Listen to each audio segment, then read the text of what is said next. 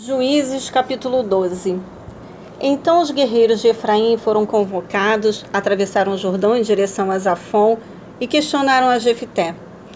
Por que foste combater os amonitas sem nos convidar a pelejar contigo?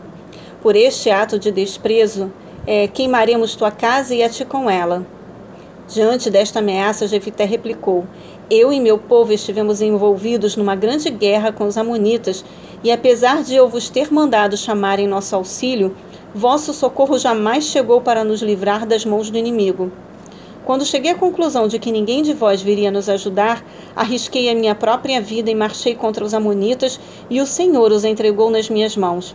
Então, em verdade, por qual motivo vos levantais hoje contra mim para me atacardes? Jefté reuniu então todos os homens de Gileade e lutou contra Efraim. Os Gileaditas feriram os Eframitas porque estes tinham declarado: Sois fugitivos de Efraim, vós Gileaditas que viveis no meio de Efraim e no meio de Manassés. Depois os homens de Gileade tomaram de Efraim as passagens do Jordão, de maneira que quando um fugitivo de Efraim solicitava: Deixa-me passar, os Gileaditas lhe indagavam: És Eframita? Se declarava não, lhe ordenava: Então dize: Shibolé.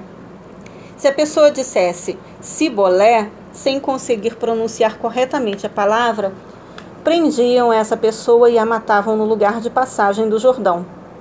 42 mil efraimitas foram mortos naquela época. Jefité comandou o povo de Israel durante seis anos. Então Jefité, o Gileadita, morreu e foi sepultado na sua cidade natal, nas terras de Gileade. Depois de Jefité, levantou-se Ibizão, da cidade de Belém, e governou o povo de Israel. Ele tinha 30 filhos e 30 filhas. Permitiu que as 30 filhas casassem com homens de fora do seu grupo de famílias. E mandou trazer 30 moças, também de fora do seu clã, que celebraram matrimônio com seus filhos. Depois Ibissã morreu e foi sepultado em Belém. Mais tarde levantou-se Elon, da tribo de Zebulon. Liderou Israel durante dez anos. Elon morreu e foi sepultado em Aijalon, nas terras de Zebulon. Depois dele, levantou-se Abidom, filho de Iléu, o piratonita, e comandou o povo de Israel. Teve quarenta filhos e trinta netos, que montavam setenta jumentos. Abdom liderou como juiz a Israel por oito anos. Então Abidom, filho de Iléu, morreu e foi sepultado em Piratom, nas terras de Efraim, na serra dos Amalequitas.